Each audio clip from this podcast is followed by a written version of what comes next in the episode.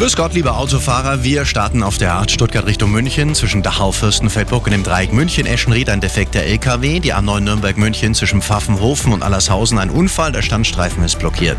A96 Lindau München. Der Tunnel Eching ist im Moment gesperrt. Da wurde die Höhenkontrolle ausgelöst. Dann die A99, die Westumfahrung Richtung Lindau zwischen Lochhausen und dem Aubinger Tunnel ist der Standstreifen blockiert. Hier steht ein Pannen-LKW.